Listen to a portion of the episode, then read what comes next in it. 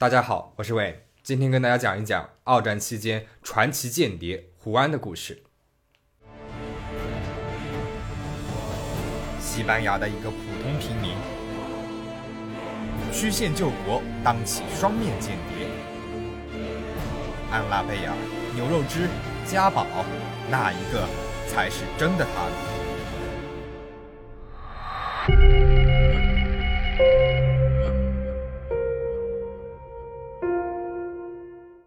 阿拉塞利于一九一四年七月六号出生于西班牙的卢戈。他从小就聪明漂亮，是在周围的男生们的恭维之下长大的。长大后更是出落得亭亭玉立，就好像是电影明星一样。一九三六年七月十七号，西班牙内战爆发，两千五百万西班牙人在战争当中丧命。而二十二岁的阿拉塞利也从一个只关心自己的小城姑娘，变成了一个关心国家命运的人。那这里呢，我要简单的介绍一下西班牙内战。西班牙内战是在西班牙第二共和国时期发生的一场内战，交战双方一边是主张平等民主的共和军，那另一边呢，则是以弗朗哥为首的主张独裁的国民军。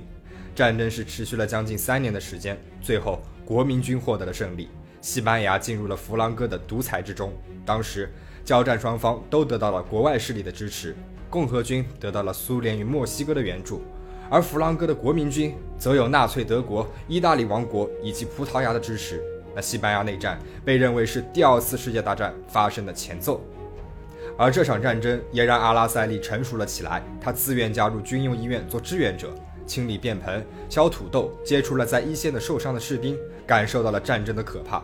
一九三八年，阿拉塞利离开了家乡，父亲为他在布尔戈斯的西班牙银行找到了一份秘书的工作。那当时布尔戈斯是国民军的临时首都。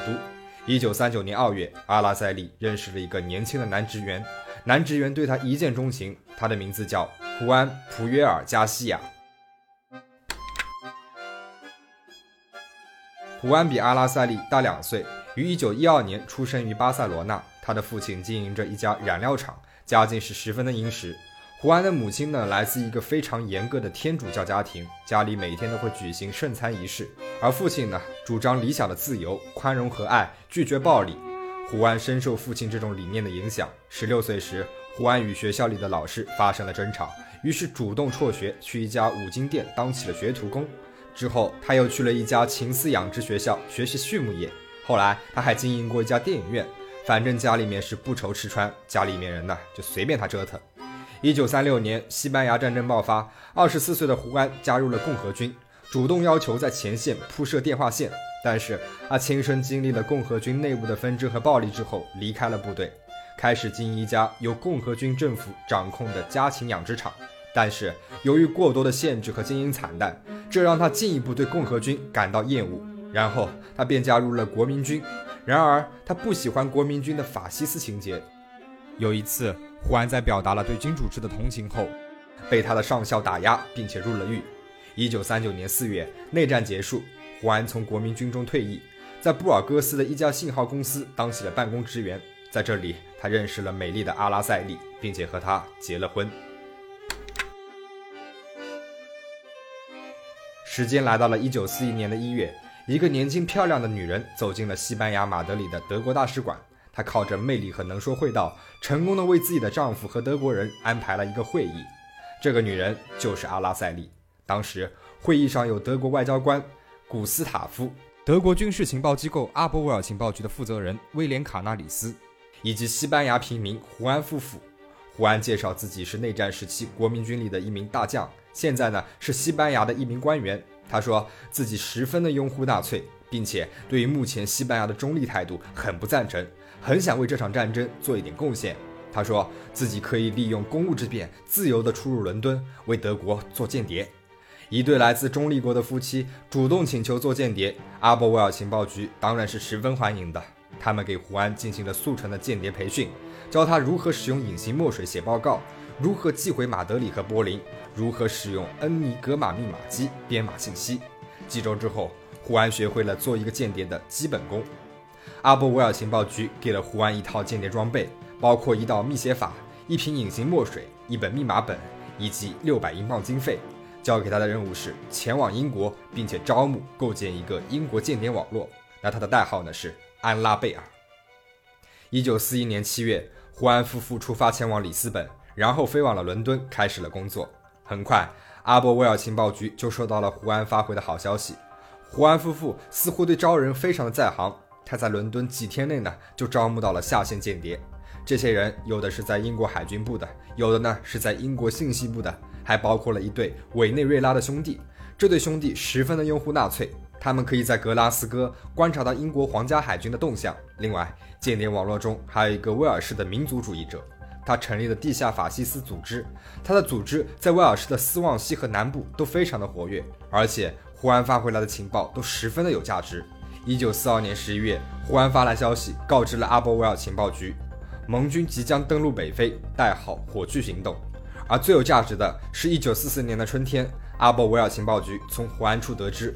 他们一直担心的诺曼底行动，盟军已经开始行动了，而且盟军还组成了一支新的部队，名字叫福萨克。福萨克在英格兰南部集结，计划是在法国北部的一个地方登陆。而胡安呢，则提前知道了盟军登陆的地点，那个地方就是加莱。那接下来，让我们看看胡安在伦敦的办公室。窗户外微风吹来，吹开了窗帘。让我们再看看窗户外的风景。我们没有看见大本钟，也没有看见皮卡迪里圆环。而胡安也没有在吃炸鱼和薯条，我们看到的是贝伦塔。胡安在吃的早餐呢，也是葡式蛋挞。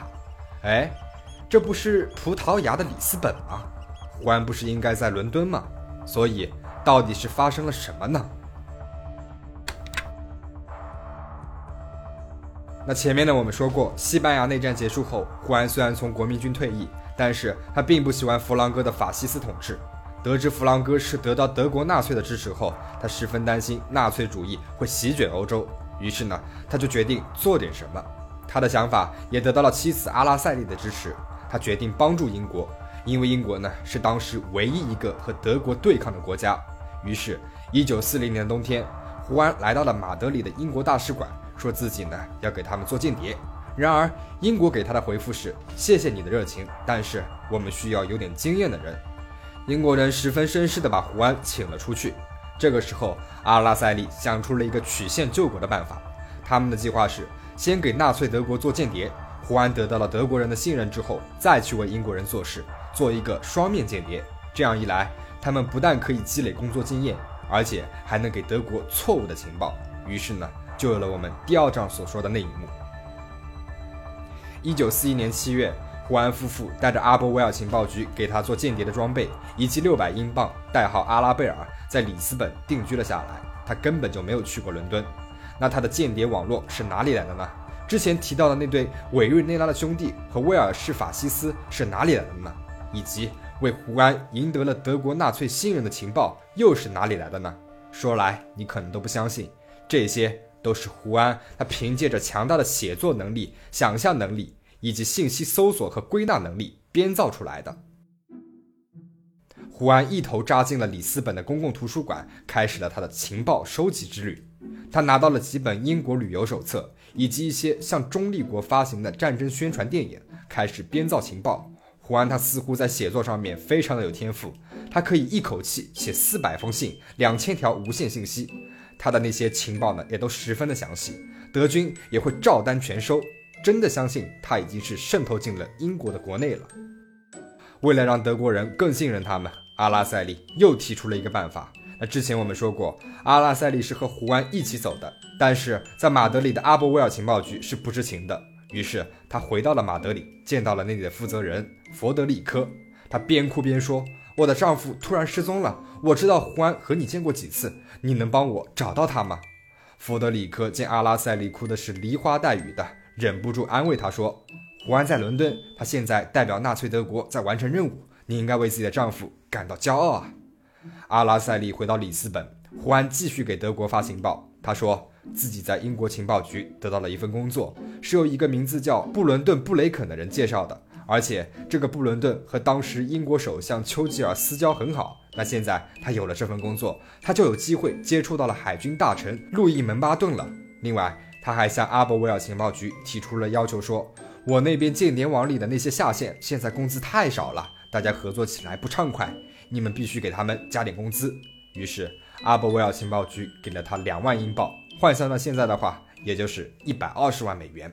那么胡安后来又是怎么如他所愿做了英国的间谍呢？